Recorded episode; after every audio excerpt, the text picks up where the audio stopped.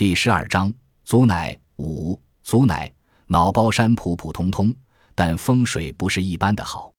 我找风水师看过了，脑包山是元宝型的，前面又有蝴蝶河，山生水水托山，山水相连，互为存在，没有比这更好的宝地了。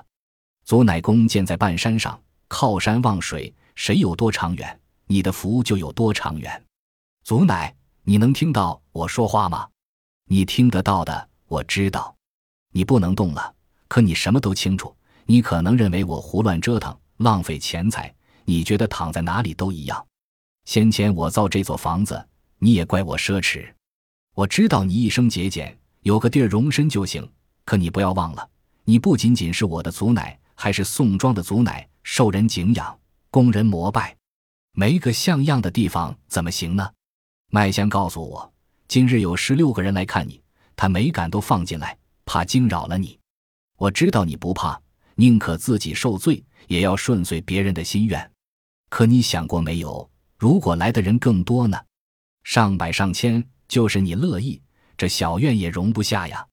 你住到脑包山，住进祖乃宫，那就不同了，任人来去，任人进出。当然，如果人太多，也可以适当限制，收个门票什么的。你真是疯了！我在心里喊：如果我坐起来，定会狠抽他几巴掌。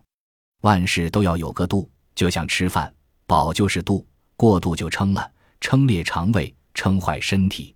任你再怎么能，也不能破坏上苍的法则。石头见过的世面够多，难道他不明白？